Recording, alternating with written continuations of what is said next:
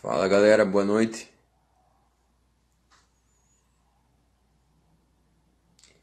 Eu vou fazer uma live agora. Faz tempo que eu não apareço aqui fazer uma live com, o Adam Abas. Vou esperar ele entrar aí para dar um início à live.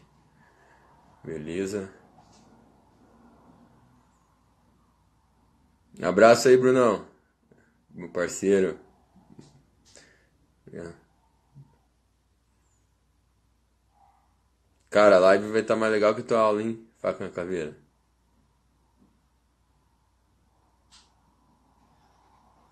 Opa.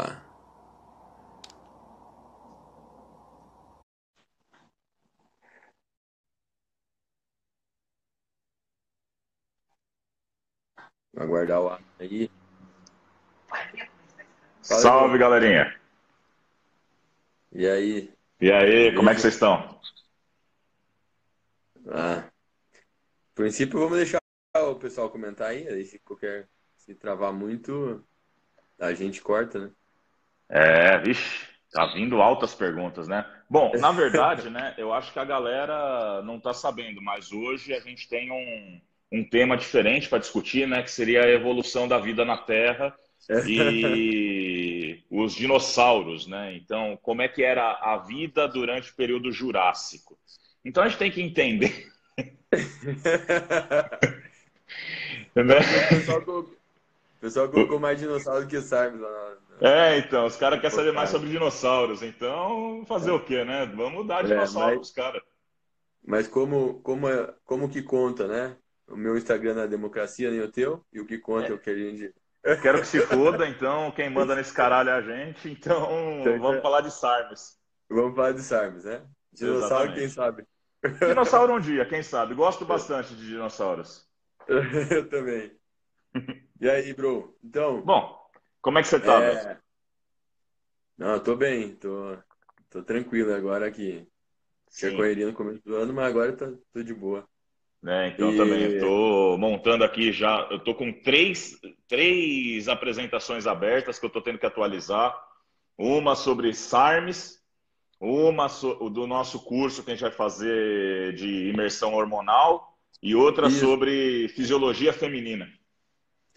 É, inclusive, eu, aproveitei o tema, é porque você vai, você está estudando bastante o tema, né? Se aprofundando. Sim, E, é um tema que está muito aí na, na moda, né? O pessoal está falando muito de SARMs, mas a gente sabe que tem muita gente falando besteira, né? Ah, o que mais É, tem é gente falando besteira, né, velho? Eu acho que em tudo as, hoje. as pessoas não sabem, às vezes, nem diferenciar o que é um SARM de fato, né, Adam? Então, Não. a gente podia, a gente podia começar é, explicando o que que é um SARM, né? Porque o pessoal acha que Cardarine é SARM, Não, que secretário Google de GH é SARM, não, nada a enfim. ver. Cara, é assim, ó. Ixi, tem... Nossa, tem gente da freguesia do homem mandando um salve aqui, falando que é freguesia com orgulho. Ó, que firmeza, hein? E pessoal, É, tô fazendo um parênteses aqui, ó. A live é sobre SARMs. Então não sim. adianta ficar perguntando outro tipo de coisa aí, hein? É, o pessoal tá perguntando com de banana com É, aveia. é, a live é sobre SARMs, certo? E, e se alguém encher o saco aí, eu vou bloquear, hein?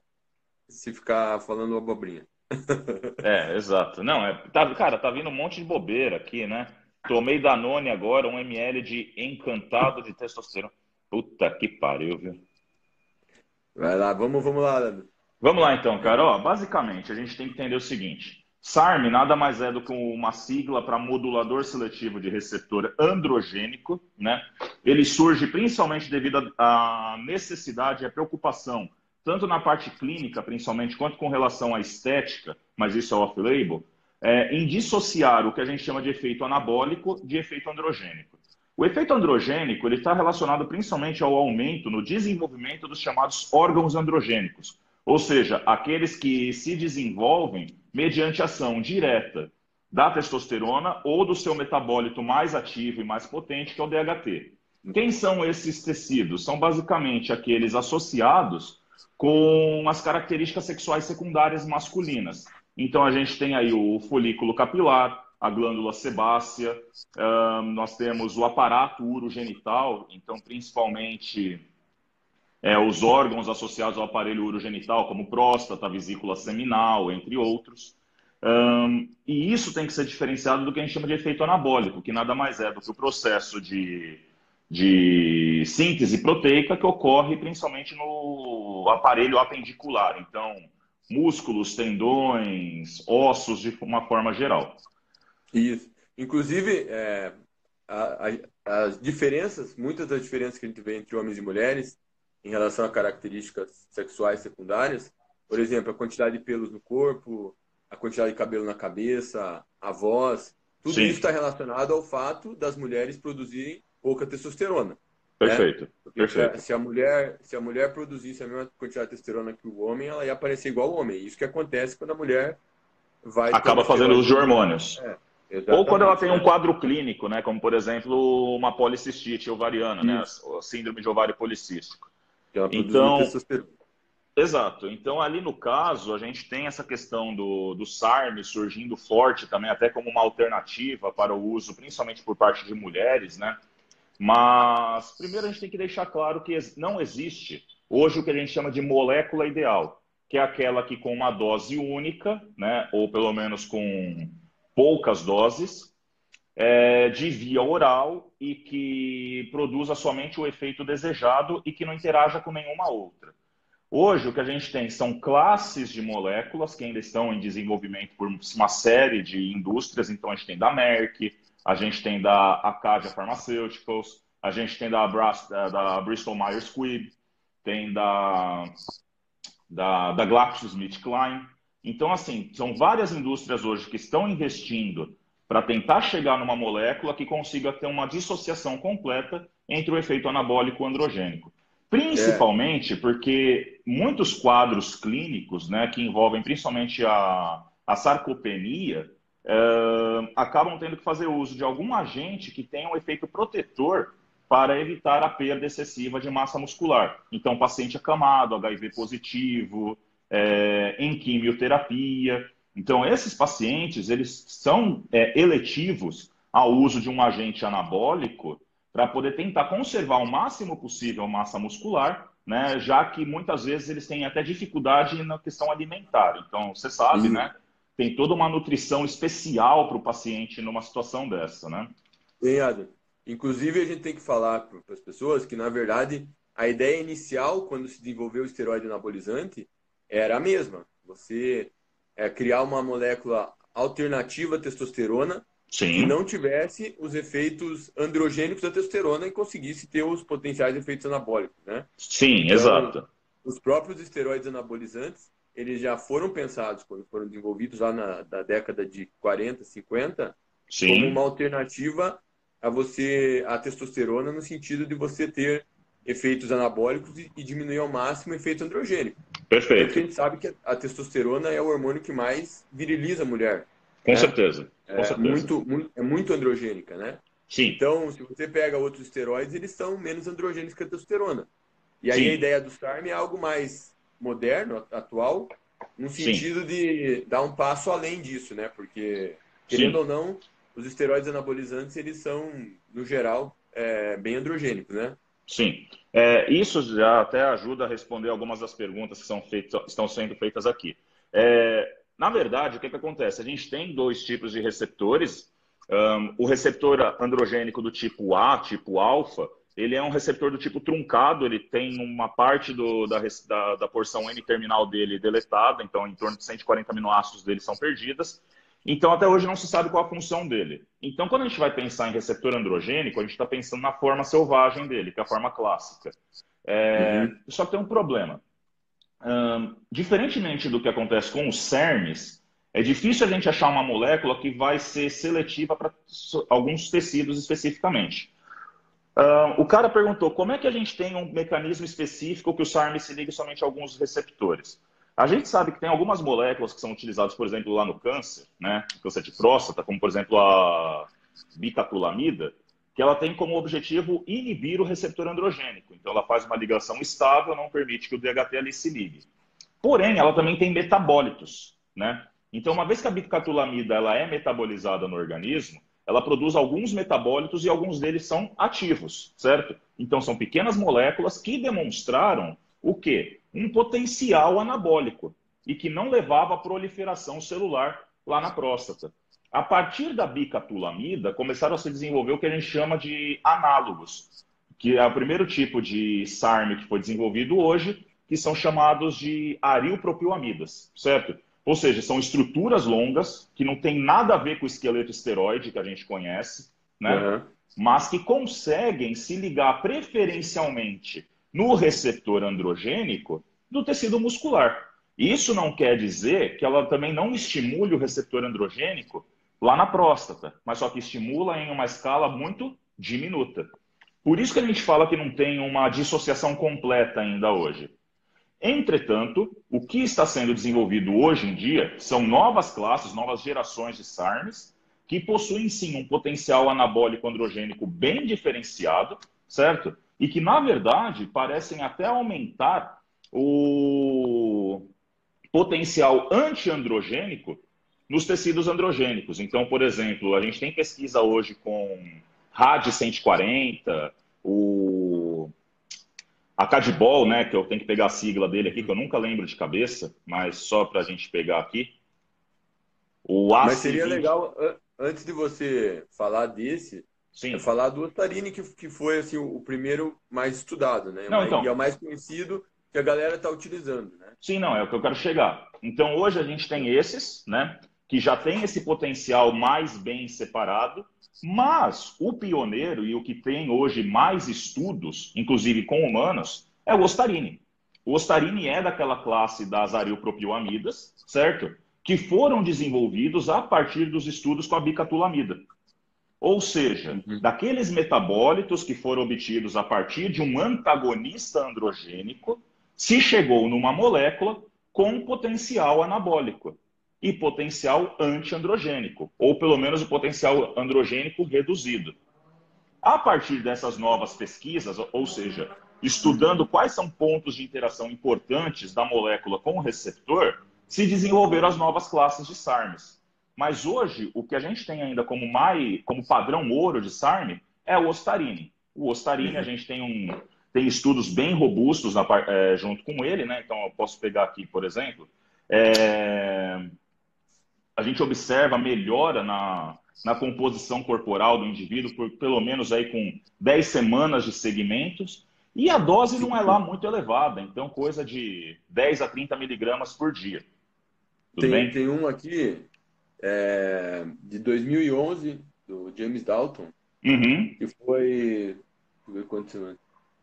Eu não lembro se foi 12 semanas, foi em homens mais velhos e mulheres mais velhas. Sim. E a dose máxima que eles usaram foi 3 miligramas por dia. Foi, aí tem uma dose 0.1, 0.3, 1 miligrama e 3 miligramas. Sim. Nessa dose de, de 3 miligramas, tipo, o ganho de massa magra ali dá 1 quilo, mais ou menos. sim, sim. De... Não, que a gente é fala de 10 a 30, 10 a 30 é. seria uma dosagem off-label, né? Que o pessoal tem utilizado é. como recurso anabólico. É, Mas é na prática clínica, claro né? É, então. é importante deixar claro isso, que os estudos não usam essas doses que a galera está usando, né? Não, de maneira alguma, de maneira alguma. As doses, e, as doses e isso é importante, e isso é importante também para a gente lembrar que esses estudos que tem com SARMs, com essas dosagens mais baixas, mostram que o potencial, por exemplo, de toxicidade hepática, toxicidade renal, etc., são reduzidas. Mas não quer dizer que a gente não possa ter toxicidade com dosagens elevadas. Né? É. E o pessoal está tomando como se fosse coisa assim.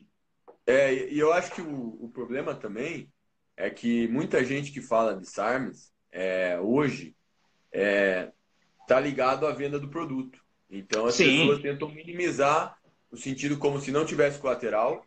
Não. Exemplo, SARM, SARM é algo que tem efeito de esteroide, e não, só que não tem colateral. Não. e, e na verdade, é, justamente os estudos usam doses muito baixas, por isso que você vê muito pouco lateral, né? Sim. Só que quando o cara está usando aí, tem gente que está usando 20, 50 miligramas por dia de estarine, né? Sim. É. é. não, aí é besteira, cara. Que nem, é, eu até comento isso, tipo, eu tenho parceria, né, com farmácia, com, com site que vende SARMs, etc. E em momento algum eu falo para os caras, ó, compra lá que é melhor do que um propionato de testosterona. De maneira alguma, Sim. a gente tem que deixar claro é, qual é o, a real funcionalidade para quem ele pode ser realmente indicado. Então, por exemplo, hoje, eu vejo bons resultados utilizando SARMs com mulheres, né? Eu não vou mentir. Hoje, Isso é cada é vez mais se pede, né? Uh, pelo retorno à feminilidade. A gente sabe que dentro do, do fitness, uh, muita gente que não tem muito conhecimento acerca do uso de esteroides tem pegado protocolos prontos aí na internet e utilizado na, na mulherada. Assim como dentro do próprio fisiculturismo, a gente vê isso com muito mais, muito mais força, né? É. Então, os quadros de virilização são excessivos. O que eu uhum. vejo hoje é os SARMs vindo com, como uma alternativa para a gente ter um, um agente anabólico que reduza os riscos de virilização nas mulheres. Né? Porque, cara, eu vou ser sincero com você. Colateral de ficar careca, de ter espinha, né? Que nem tem gente perguntando aí, ah, se eu tomar, se eu tomar sarna eu vou ficar careca? Velho, se eu começar a ficar careca, eu raspo o cabelo logo de uma vez e foda-se, entendeu?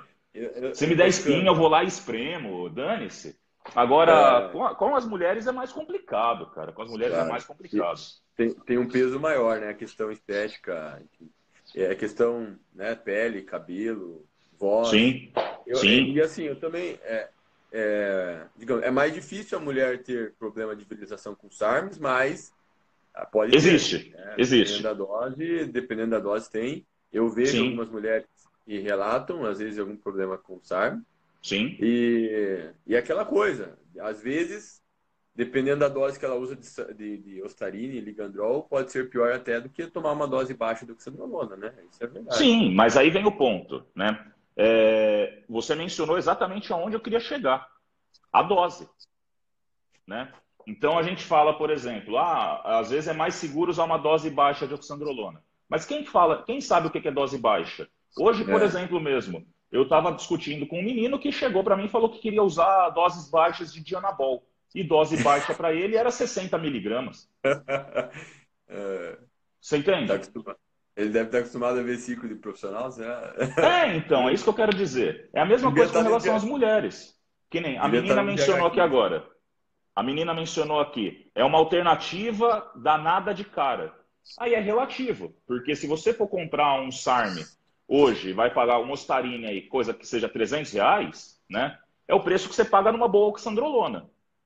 Com a vantagem de que se você utilizar a dose recomendada, então, por exemplo, 10 miligramas dia, e a gente sabe que já é uma dose razoável, bem razoável, o risco de ter virilização é menor. Até porque a gente sabe que mulheres utilizando muitas vezes 10 miligramas de oxandrolona, se forem mais responsivas, também apresentam virilização. Uhum. É, Esse é o ponto. Lembrando que, que a oxandrolona seria mais potente que comparar na dose em termos anabólicos. Né? Justamente é. por ser um esteroide. Exatamente.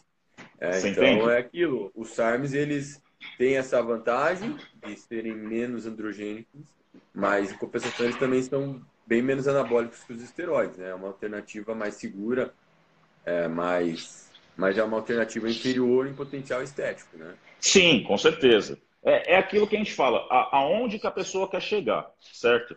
É, não adianta ela achar que com SARM ela vai ter o mesmo, o mesmo efeito potencial que estivesse utilizando um esteroide.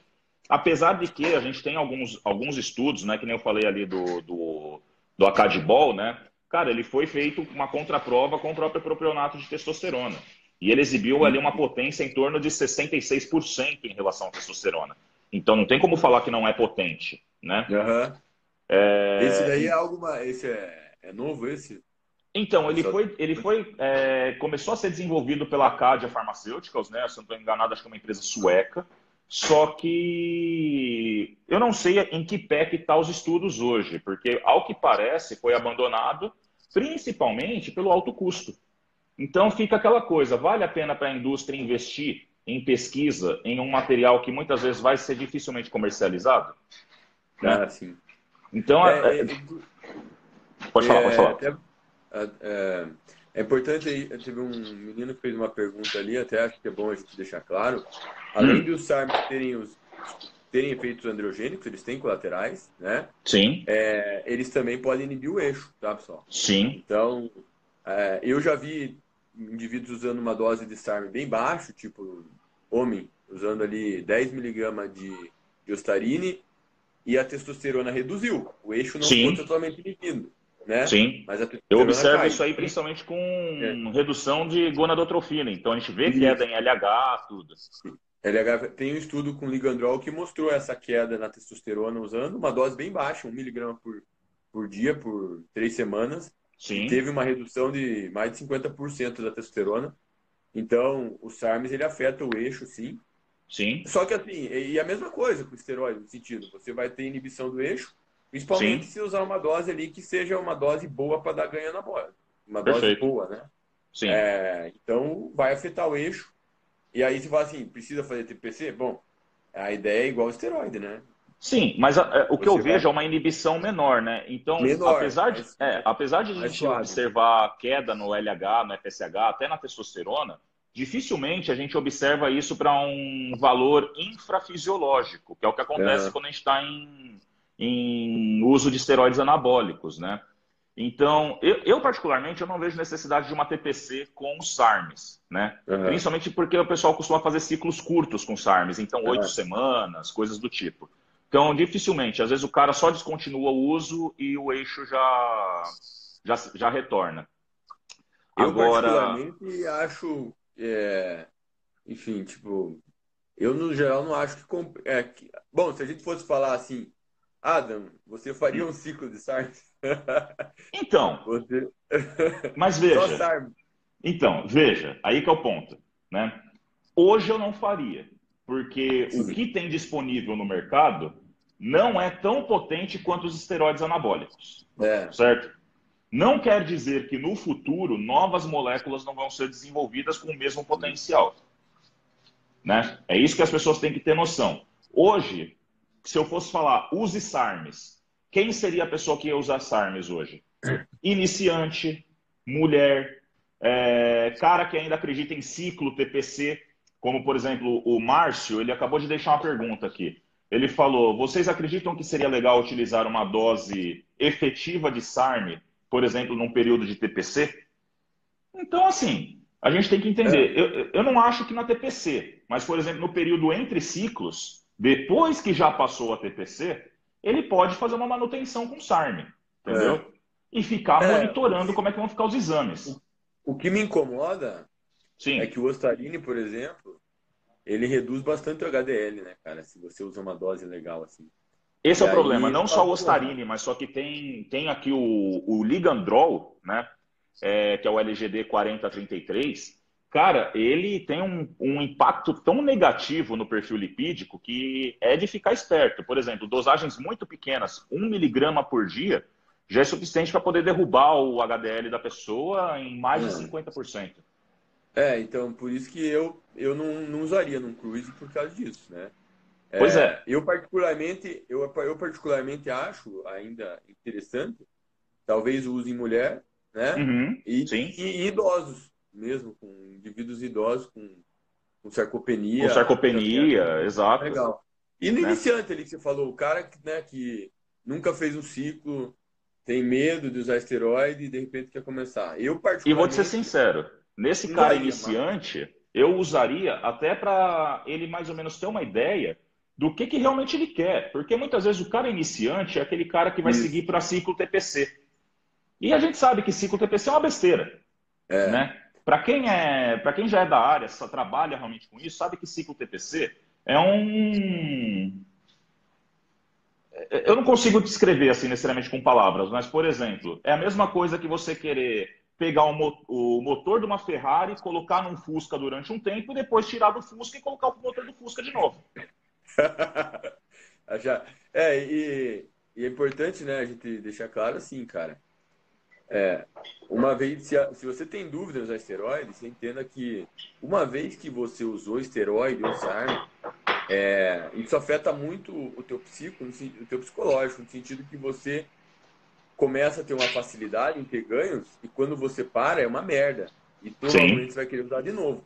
Sim. né? E aí, e aí pode ser que você aconteça que nem com a gente, que a gente não parou mais de usar. É.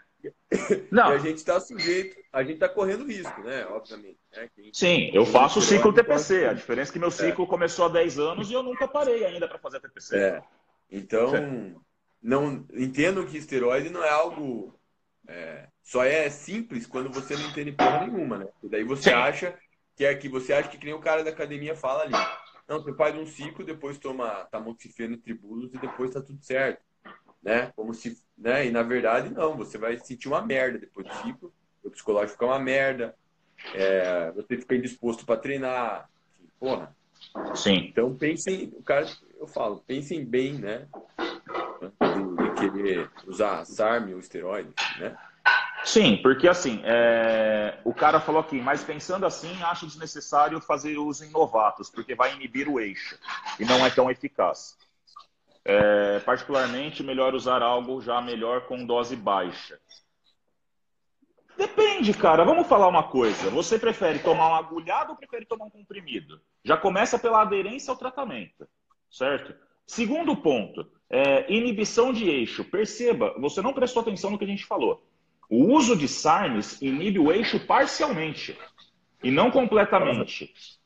Então não adianta falar que é melhor um, usar esteroide em dose baixa. Até porque a janela terapêutica de esteroide ela é muito ampla. O que você acha que às vezes é dose baixa, pode ser uma dose elevada, que nem eu comentei agora há pouco do rapaz que veio é. conversar comigo. O cara mas, acha mas que 60 miligramas de dianabol é dose baixa. É. Mas eu, eu, se eu fizesse um primeiro ciclo, eu não usaria SARM, não. Eu acho que eu, eu ia optar, se fosse, se fosse com a mentalidade mais de frango, eu usaria o moxandrolona um dianabol em dose baixa. Mas nessa dose aí, né? Dose baixa de dianabol para mim ali é 30 miligramas por dia. Sim, pois é. Você é. entende? Então, assim, é... e aí vem o ponto, vai usar só um, só um esteroide sem testosterona? É. Já vem aquela questão, vale a pena fazer ciclo sem testosterona, ainda mais se for ciclo TPC? É, complicado isso, né? Porque eu já fiz, é, hoje eu prefiro usar texto. Uhum. É, quando eu fiz ciclo sem texto, foi tranquilo e tal. Mas hoje não Sim. faria isso sem texto. Mas se o cara for usar o, o SARM ali, dá, dá meio que na mesma, né? Porque ele vai estar sem testosterona, né? É, mas é, veja o ponto, é que nem eu comentei. O cara tá sem testosterona, mas só que a mas produção não dele não chega a zero. Isso. É uma, é. é uma possível vantagem aí, né? é uma possível vantagem. Diferente do que acontece se o cara utiliza, eu não vou falar 10 miligramas de oxandrolona, né? Mas, por exemplo, 30 miligramas de dianabol já é suficiente para poder inibir o eixo do cara. Não, certeza. Mas, e os né? ganhos seriam bem melhores, mas vai inibir mais o eixo. Ah, sim, mas com aí certeza. eu falo assim, ó, teu primeiro ciclo, se tivesse que escolher 30 miligramas de dianabol ou 30 miligramas de estarim? Puta, é difícil falar hoje, né, cara? Porque é aquilo. Qual o objetivo da pessoa? É, não, mas você, que, que você, se tivesse que usar um, sem ser primeiro ciclo, foda-se. Hum. Se eu tivesse que usar cara, hoje alguma coisa? É, de Anabol eu já vi o cara ganhar. Não, eu, usa, eu usaria. Eu usaria, eu usaria o de Anabol, né? É, uh, não maior. quer dizer, é, não quer dizer é, que se fosse. Os colaterais são maiores. Os colaterais Sim. são maiores, deixando bem claro. Mas não quer dizer que, por exemplo, se fosse a há, há 10 anos, se a gente tivesse essa tecnologia, eu não pensaria em utilizar. Quantas vezes a uhum. gente não utilizou tríbulos e qualquer coisa achando que seria uma alternativa? claro, sim. Concorda? Creatina já foi. Creatina já foi uma, uma alternativa, né? O foda é que a gente vê o tipo de pergunta assim: ah, mas oxandrolona ou SARMs? Cara, nenhum nem outro. Eu acho que assim, se é o seu primeiro ciclo, tenha primeiro consciência se você sabe o que você está fazendo. Uhum. Né? Tem muita gente que às vezes pensa assim em começar a ciclar, mas não sabe por que quer começar a ciclar. Ela quer começar a ciclar porque ah, eu não estou tendo resultados. Mas o que, é que você quer como resultados? Você quer, ganhar, você quer ter, ser um monstro de 120 quilos? Aí tudo bem, eu vou falar ótimo, então show de bola. Agora, o cara fala assim: ah, eu quero ciclar para poder ficar mais bonito, não sei o quê. Hoje eu já não acho que é interessante pensar em esteroide para isso. Porque uhum. a, a, indústria, né, a, própria, a própria nutrição evoluiu tanto que a gente consegue ter indivíduos com alta qualidade, né, de qualidade muscular, sem necessariamente fazer uso de recursos. Né? E para quem acha que eu estou sendo hipócrita, tá, gente? Ao contrário, eu sou uma das pessoas que mais defende o uso, mas o uso consciente. tá? A diferença é que o que eu mais vejo hoje é gente que mal começou a treinar há um ano e já quer fazer quer, quer ciclar. E quer competir é na Mississippi. É, eu, eu não lembro quanto tempo você treinou natural. Eu treinei uns seis anos, né? Cara, eu comecei a treinar. É, eu comecei a treinar com 18, né, cara? Eu fui fazer meu primeiro ciclo com 24 anos de idade. Ah, mais ou menos o tempo que eu esperei também. Demorei é. pra fazer, eu tinha, tinha medo. Ainda bem, né? Porque senão eu, quem não tem medo acaba fazendo merda. Sim. E quem tem medo faz merda, mas normalmente faz menos, porque é mais prudente, né? Sim, exatamente. exatamente. É, então, isso... assim, o, o que a gente pode falar hoje sobre SARMs de realidade? São moléculas ainda em estudo, isso é fato, né? SARM mais bem estudado até hoje é o Ostarine. Ele tem resultados positivos, sim, na hipertrofia, mas não é com ciclos curtos de quatro semanas. A gente observa, a gente observa um maior grau de hipertrofia, principalmente com períodos mais longos de uso. Uh, Lembrando tem... que é, é, difícil, é difícil passar dos dois quilos de, de, ganho de massa magra, né? Não, não, eu concordo, eu concordo. É. Não estou falando de resultados assim é. ex, é, exacerbados. O sim, que eu quero sim. dizer é que existe o ganho, né? Existe, existe, isso sim. Até porque, assim, o ganho é proporcional ao colateral, né? Ah, sim, com certeza. Né? Que nem com eu certeza. falei do Dianabol. O Dianabol daria um ganho bem superior. Mas sim. ele vai te dar mais colateral, sem dúvida. Daí cabe a você pesar na balança. Sim. É, se vale a pena mais colateral, sendo que você vai ter mais ganho, né? A princípio é uma, é uma questão um pouco simplista, porque você tem que pesar na balança que tipo de colateral você está sujeito em, em, em, cada escolha, né? Certo? Exatamente. Uma mulher, a gente sabe, para uma mulher, a gente sabe que, que tem colaterais que não são tão aceitáveis quanto no homem, né? Sim. É, cair cabelo para queda de cabelo para mulher, hipertrofia do clitóris, é, são colaterais que preocupam muito. Né? e a própria hipertrofia da corda vocal também, né, cara? É. Então, são colaterais que dificilmente a gente tem retorno, né? Então, uma vez hipertrofiado o clitóris, uma vez hipertrofiado a corda vocal, é, não é, como é que fala, tão simples assim achar que ah, tudo bem, a pessoa convive com isso pro resto da vida. De jeito nenhum. Tem mulher que aceita numa boa até, né? Acaba ligando, Sim. sabe? Tem mulher que fica virilizada aí, não tá nem aí. É, aparentemente, né? Tá nem aí, fica, fica lá, mas tem. A maioria das mulheres se importa muito com esse tipo de colateral, né? E nesse sentido, é, Sim, exato. ele, ele costuma ser mais, é, mais leve, né? Uhum. É, outra coisa, teve uma pergunta aí de um, de um, cara que eu vi passando, que ele falou da ligação de, de SARM, Ostarine com câncer, e na verdade está confundindo, né? Porque na verdade é o Cardarine. Exato. associação. Eu podia falar um pouquinho, né, Adam, sobre essa questão do Cardarine.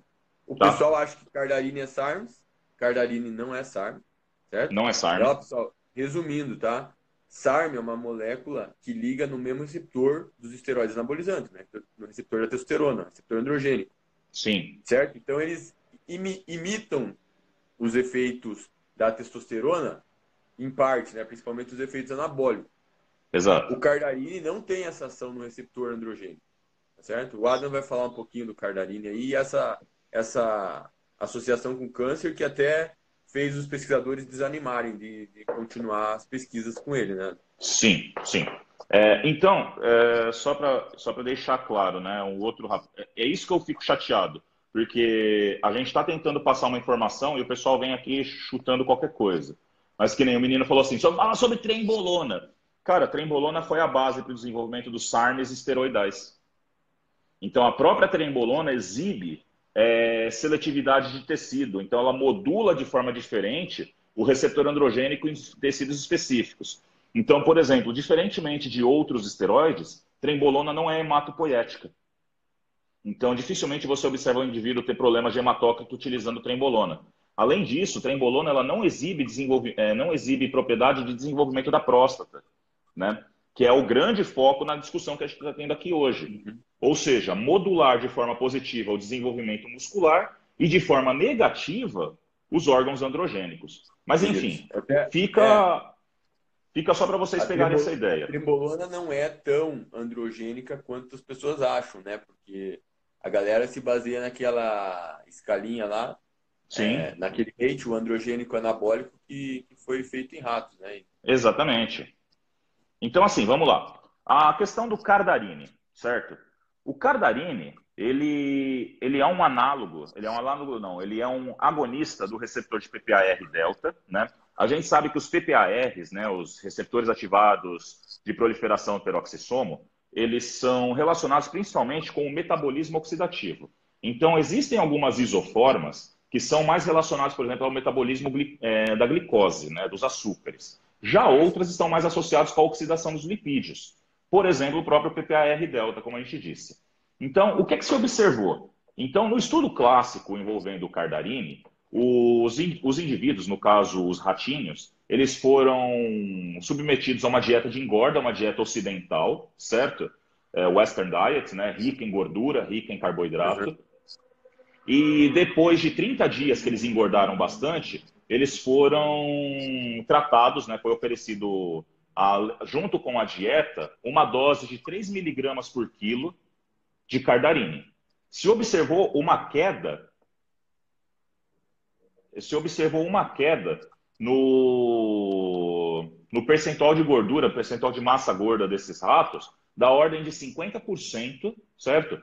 Sem qualquer alteração na dieta e sem qualquer é, intervenção de atividade, ou seja, não colocar os ratinhos para fazer atividade de natação, corrida, qualquer coisa do tipo, certo? É... Qual o problema? O problema é que, tirando essa parte boa, né, que a gente vê melhora na oxidação lipídica, queda no percentual de gordura, emagrecimento, etc. Né? O problema é que ele gerou um perfil metabólico, né? Melhora é, o perfil metabólico de forma geral. Reduz reduz LDL, aumenta o HDL, é, melhora a sensibilidade à insulina, né? Sim. Não, e... ele tem uma melhora, no, ele tem uma melhora no perfil metabólico de forma geral. Mas o que, que foi o grande problema do Cardarine? Foi justamente que ele levou a um desenvolvimento de uma série de cânceres, né? é, principalmente associados ali ao aparelho digestório, então principalmente câncer coloretal. Por essa razão, a GlaxoSmithKline ela descontinuou o uso do Cardarine. Entretanto, hoje o Cardarine ele ainda é vendido como sendo o quê? Como sendo um research chemical. Então você consegue ainda comprar Cardarine, né? E mas só que ele não tem uma dose segura para humanos, ou seja, não foram feitos estudos que garantem é, eficácia e segurança com relação, a, com relação ao seu uso. No meio off-label, no meio off-label, muita gente utiliza o Cardarine muito mais com a premissa de melhora no perfil lipídico, ou seja, melhora principalmente no HDL, né? Mas só que a dosagem para levar um emagrecimento assim acentuado, né? já estaria próxima dessa dose que levou ao, ao surgimento de câncer no rato. É, é importante lembrar né, que o Cardarini teve um grande alarde sobre ele, acho que foi 2007, se não me engano. Sim, que, por conta da mesma época que... 2008, que, quando ele apareceu é, no doping junto com o Teomizartana. Isso, e ele ficou conhecido como pílula do exercício. Ele Sim. seria um médico do exercício, porque esses efeitos aí metabólicos que ele gera via Pepar, Pepar Delta Sim. são efeitos semelhantes ao que o exercício físico promove, né? Maior Sim. oxidação de gordura, melhora da capacidade oxidativa, melhora da performance. Então, Perfeito. os atletas, eles viram no Cardarini um potencial para melhorar a performance, no Endurance, Sim. né? Exato. Então, por isso que logo em 2008 ele já entrou na lista da WADA, né? Como e, e alguns atletas já caíram para o uso do Cardarini, né? Com certeza. Agora, ele, ele realmente, nas doses aí que a gente usa, ele não é potente para promover perda de gordura. Mas não, ele é interessante para melhorar a performance e o perfil lipídico. Realmente, a melhora no perfil lipídico é, é significativa. É, é significativa. É. O, que ele, o que ele faz, é, dá para dizer que acho que é, é muito é, o potencial que tem uma estatina, às vezes, para reduzir o LDL. Até melhor, ainda, na verdade. É, e ainda assim aumentar o HDL, né? É fantástico, né? E o mais legal, não só isso, a gente observa também uma melhora no. Como é que fala? Na sensibilidade à insulina junto com o uso de cardarine. Eu, né? Engraçado, quando, quando eu usei ele, Sim. eu fiz um teste justamente assim: eu não vou mudar a dieta, eu só vou usar essa porra. E Sim. vou ver e vou fazer meus exames só usando ele. Sem Sim. mexer na dieta, nada. Continua Sem fazer nada. Foi massa que deu para ver isso mesmo. Essa redução da insulina é, redução dos triglicerídeos, aumento do HDL, redução, uma redução bem legal do, do LDL. Então foi, foi bem legal isso. Eu não vi melhor no treino, né? Mas eu é. não fiz treino aeróbico, nada, foi só na musculação. Sim, tem exato, gente, é isso que é o mais interessante. Tem gente, tem gente que sente melhora na musculação. Eu, eu particularmente, não, não sei dizer se tive alguma melhora. Eu acredito que não. É, Mas... Eu observo o seguinte, é, principalmente indivíduos que fazem aqueles treinos mais extenuantes, mais longos, né? O pessoal relata uma boa melhora também no, no treinamento, na musculação. Como a gente tem essas tendências, às vezes, de fazer treinos mais curtos, tudo, talvez isso não seja, o, não seja tão visível. Mas o pessoal perguntou, né, em quanto tempo você observou essa melhora? Eu observei em mim e em alguns atletas meus é, melhora nesses parâmetros metabólicos com três meses de uso, né? Você viu em quanto tempo? O que? Essa melhora? No... Isso. No meu perfil lipídico ali, as coisas? É. Não, foi. Eu usei um mês só, cara. Você usou um mês só? Muito rápido. É, eu usei. E, e, sem contar que eu usei, eu, porque eu usei no final do ano, eu usei, parei uns dias que eu, que eu fiquei na praia, parei 10 dias, voltei a usar um pouquinho, daí eu fiz exame. Imagine Sim. se eu tivesse usado direto e feito o exame. A melhora seria o meu LDL só nessa, nessa brincadeira ele tinha reduzido 15 e o HDL aumentado 3. O triglicerídeo reduziu bastante, né? Sim. E, então eu fiquei impressionado porque eu não tinha feito, eu tinha feito uso por pouco tempo, né? E eu tinha parado um tempinho. Então foi, foi, foi legal isso, né? E aí ia te perguntar, na época, o seu protocolo, ele envolvia mais de uma droga ou ele envolvia só testosterona? Só testosterona. Então, isso que é legal, era onde eu queria chegar. É. Então, geralmente o indivíduo fazendo uso de doses ali, quase que uma TRT, junto com o Cardarine, a gente observa uma melhora muito rápida nessa questão metabólica. Já os, os atletas que eu comentei com, com, você, né, que eu tenho ali, eu, que trabalham junto comigo, fazem uso de doses mais elevadas, né, de esteroides, mais de um esteroide, e a gente observa uma melhora considerável com três meses de uso. Ou seja, eu acho muito válido, como por exemplo, um, um fator protetor durante o ciclo. O problema é uhum. é que hoje né, a gente tem muita discussão se realmente essa melhora no HDL ela é significativa para o desfecho cardiovascular. Né? É. é porque Mas... aumentar o HDL é importante, né? Deixar isso. Você aumentar o HDL não, não vai reduzir teu risco cardiovascular. Mas, de qualquer Exato. forma, o cardarine reduz o LDL, né? Reduz o LDL também. Então, e reduz o triglicerídeo. Então, de certa forma, eles teriam um efeito protetor nesse sentido. O Sim. problema é que, assim, o, você não, o cara não pode se iludir que ali ficar tomando estanozolol direto, HDL fudido, e ele ficar tomando cardarine achando que vai estar protegido, né? Sim. Está se iludindo, né? Isso... É, não, é, isso aí é, é tipo, é, é, limpar a bunda enquanto tá cagando, praticamente. É. Não faz sentido.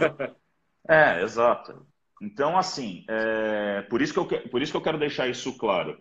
Eu tenho ele com bons olhos como uma medida protetora, mas não adianta também achar que ele é a solução final para os problemas dos fisiculturistas. Né? E a gente isso. sabe que um dos problemas maiores associados ao uso de esteroides são os eventos cardiovasculares. Né? Exatamente. Agora, é, voltando agora nessa questão, né, fica aquela coisa.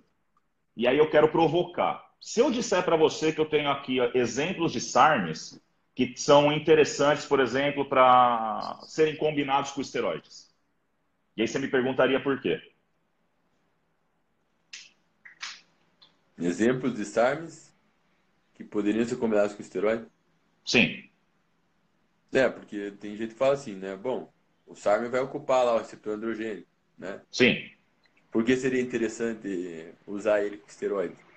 Por exemplo, então eu tenho um estudo mostrando aqui o, o uso de RAD 140 com potencial de diminuição na produção de proteína beta-amiloide ah, em ratos que foram induzidos a um, a um, quadro semelhante ao Alzheimer.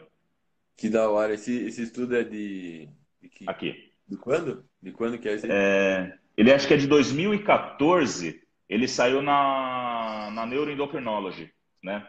Um, ele é do Jairman, né? Deixa eu só, eu só não sei exatamente o ano aqui. Deixa eu só pegar o. Não, não é nem. Deixa eu só pegar ele daqui, o ano que ele foi publicado, rapidinho.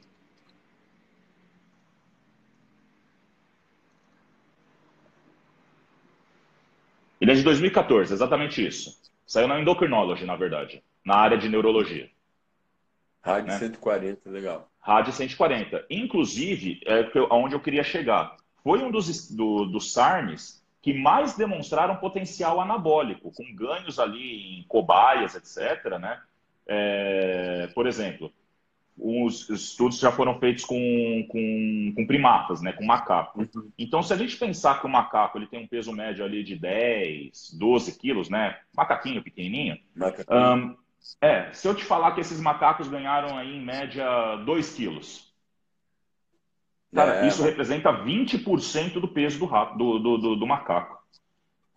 Puta então, boa. imagina hoje pegar você e te conferir em massa magra mais 20%. Aí é melhor que qualquer esteroide. Exato, então, aí que eu quero chegar. É... A gente tem aí bons estudos que estão sendo desenvolvidos com novas moléculas, né? Mas, mas esse efeito aí, porque nem tem gente usando rádio 140, né? Tem. É, você.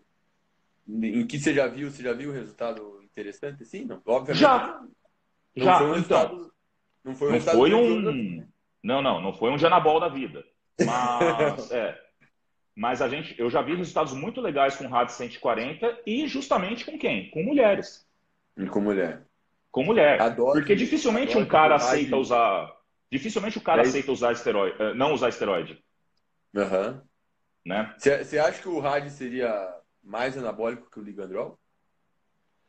Olha, eles estão ali brigando para a par. Porque assim, uhum. ambos têm uma constante de ligação, né? elevada ao receptor androgênico, né, um KI bem elevado, da ordem de 1 nanomolar. Ou seja, quer dizer que uma dose muito pequena já é suficiente para ocupar todos os receptores. Entendeu? Sim, sim. É, então, o que, que acontece? O RAD, além de ter esse efeito anabólico, ele tem essas outras propriedades que está sendo cogitado o seu estudo para outras finalidades que não somente o, a melhora no, no quadro de sarcopenia, por exemplo. Uhum. Diferentemente é... do que a gente vê com o ligandrol. É, você, acha, você acha que vai sair algum estudo com rádio logo em humanos? Eu acho que sim, cara, porque assim, é, nos estudos preliminares que a gente tem hoje, RAD, ele não causa inibição de eixo, né? Isso é legal. Ele tem efeito antiandrogênico em tecidos androgênicos, como por exemplo a próstata. Tem um potencial anabólico elevado, certo? E ele não tem impacto no perfil lipídico e nem na função hepática. Ah, é... Algum Lembra que eu falei lá no. Lembra que eu falei no começo que a gente procura por uma molécula ideal? É. É essa a ideia. Mas assim, você, como um expert em farmacologia, sabe que normalmente quando um negócio é muito bom. Alguma merda vai dar. Alguma merda vai dar, né? Não tem almoço grátis de farmacologia, né? não, não existe. Não existe. Não. Mas às vezes a merda não é tão problemática assim, né? Que nem não, não. O, o, o, o CERMS, né? O tamoxifeno, clomifeno, são Sim. drogas muito interessantes, muito potentes e assim, elas têm ali seus colaterais, mas se a gente comparar os benefícios que elas têm, né? Com certeza. É, é realmente impressionante. E justamente a ideia do SARMS era conseguir reproduzir algo que fosse tão vantajoso quanto o tamoxifeno é para ser uso terapêutico. Né? Exatamente. Então, é, é, por isso que a gente fala, tipo, a gente brinca tudo, né? Ah, não serve para nada. Mas eu acredito que no futuro, sim, a gente vai ter moléculas muito interessantes. Muito interessantes mesmo. É, por essa razão que eu, eu não desconsidero totalmente que no futuro a gente possa, sei lá, quem sabe usar um SARM aí, né? Parar de ficar tomando agulhado. E você, outra coisa que eu te falar é, a gente tá acabando o tempo aqui, é, Sim. você acha que o andamento da pesquisa com SARMs, ele tá lento ou ele tá indo num processo normal, assim, do que você comparando com outros medicamentos que se desenvolveram ao longo do tempo? É Olha, ele está lento, não, ele está lento, até porque não é um não é uma, uma, uma prioridade dentro da indústria farmacêutica, né? Porque basicamente são moléculas caras, né? E a demanda é muito baixa. Então, por exemplo, hoje é muito mais interessante é, mesmo na, na, no ambiente clínico, você pensar em outras alternativas, né, que oferecem menos risco, vamos dizer assim, né, por serem moléculas já mais conhecidas, do que necessariamente apostar em algo que, que pode não dar em nada, né? Então, como a gente é. disse, o, o Ostarini, ele está tá figurando cada vez mais no meio clínico, justamente por quê? Porque ele está mostrando que tem uma certa eficácia e segurança para ser trabalhado. Mas o resto. Você acha que ele vai ser aprovado ou não? Pra... Eu acho que ele vai ser aprovado. Eu acho é, que ele vai ser aprovado. É, Sim. É legal que você falou isso que nem. É, esses tempos eu tenho uma, uma tia avó minha, que ela é sarcopênica, né? É, Sim. Tem osteoporose e nenhum médico, né? E a, a gente sabe que é, é difícil, né? Um médico tenha uma consciência assim e, e olha o esteroide de forma diferente, com potencial ali para uso nesse, nessas questões, né? E aí Sim. eu conversando com, com, com, o médico, amigo meu, o Luiz Paulo, Sim. e eu achei interessante que ela tomasse é, alguma coisa, e no caso ali eu preferi oxandrolona em dose baixa, sabe? Ok. E isso foi muito bom, porque é, melhorou a capacidade funcional dela. Mas eu até cheguei a cogitar o SARM, sabe? Eu cheguei a cogitar, mas a oxandrolona, como a gente já sabe, já conhece bem o uso, né? Então. Sim. É, é, né, como a gente disse, se você tem a possibilidade de trabalhar com uma molécula que você já conhece bem a farmacocinética, que você conhece os efeitos colaterais, sabe como tratar os colaterais, evidentemente que você vai dar preferência para ela. Uhum. Né? Isso, cara, não é só com relação a essa parte de esteroide nem nada. É, por exemplo, a gente estava discutindo outro dia, né, lá na, na farmácia clínica, a questão dos medicamentos utilizados para protocolo de sangramento, né? Anticoagulantes, etc. E diversos médicos, é, no, quando foram lançados novos, é, novos anticoagulantes, disseram que, tudo bem, apesar de serem mais seguros, etc. e tal, continuariam prescre prescrevendo o medicamento que já era utilizado, que era a varfarina. Por quê? Já sabe o que fazer se der merda, sabe como é que é o perfil da droga. Então, é, tem um certo receio também por parte da comunidade científica em aprovar novas coisas que ainda estão engatinhando. Né? É, Por isso que é. muito do que a gente fala é, é underground. Né? Eu não falo que é bro science, né? porque a gente está tá baseando tudo que a gente está discutindo hoje em artigos que já saíram. Mas, por exemplo, o último artigo que eu vi sobre SARM mesmo, tirando o Ostarini, cara, deve datar de 2015, 2016. Então, a média é, de quatro... O, o Ligandrol, o estudo útil, o, o estudo com Ligandrol e humanos, né? Sim. O estudo de PAD 1 que durou três semanas é de 2013, né? 2013? É, o do Ligandol. Pois é. Pois é. E aí, depois, depois então, dele humanos, eu não, não E depois não de... tem mais nada. Depois não tem é. mais nada. Esse é o problema. Então, sete uhum. anos que já não sai mais nada relacionado é. a isso. Ou isso seja, é. que nem o Rocha falou, você acha que pode ser que tenha é, conflito de interesses da indústria? Pode ser que sim, como a gente disse, cara. Pode ser. Hoje pode ser que seja mais interessante continuar vendendo o que já está no mercado do que investir em novas moléculas. Até porque, cara, para poder desenvolver um novo medicamento hoje é da ordem de bilhão, não é da ordem de milhão. É. Nenhuma empresa quer jogar para perder. E quando, quando eles veem que o medicamento não tem um potencial tão revolucionário, acaba que Eles descontinuam a pesquisa. É, certo. Né? É... Eu só vou responder esse último menino aqui, cara. É o seguinte: ele falou, Comenta sobre o YK11. O YK11 ele é um SARM do tipo esteroide. Ele foi desenvolvido a partir dos conhecimentos obtidos da própria trembolona, como eu citei anteriormente. No momento, até o momento, só foram desenvolvidos estudos in vitro, né? Mas não temos dados de eficácia, segurança e nem efetividade. É, Ou seja, continua sendo muito bro science mesmo. E quem está usando aí está sendo cobaia, qualquer coisa. Está sendo cobaia. eu, eu, tá já vi, eu já vi relato que não foi interessante, que não, não deu nada demais. É. É, e, gente, é aquilo. Quem está usando Ostarini, Cardarini, Sarmes e, e, outras coisas, estejam conscientes que são drogas que não são tão perigosas, mas você está usando algo que não é um medicamento regulamentado, não é aprovado, né? Exato, mas, exato. Nada contra também, é importante você ter consciência só disso. Outra coisa, pessoal, a gente está encerrando aqui porque o tempo está acabando. É, vamos deixar um recado para vocês. Quem quiser saber mais detalhes sobre SARMS, o Adam vai estar tá ministrando uma palestra no meeting dia 9 de maio, tá? Então, se qualquer informação, vocês olham ali no nosso Instagram que a gente postou suas informações sobre o meeting é lá em São Paulo, tá? Dia 9 de maio. E, para quem é médico, a gente vai fazer um curso é, no final de março, um curso dia 28. Avançado, então, é um curso para médicos, dois dias, 28 e 29. É um curso totalmente diferenciado que a gente faz de forma interativa, até porque Sim. a gente tem uma sinergia, a gente faz muito tempo que a gente se conhece. Então, Trabalhamos é juntos já faz tempo. Que vocês não, é, vocês não vão ver em outro lugar, né? Porque a gente faz um curso junto ali, é, é, interagindo o tempo todo, né? E, então, é um curso totalmente diferenciado, dia 28 e dia 29, né? Exatamente. Pela Brava Eventos, tá certo? Então, quem é, for médico e tiver interesse, o curso é totalmente direcionado para vocês. É... E é um curso realmente avançado, não é um curso. E é um curso voltado para a prática clínica. É.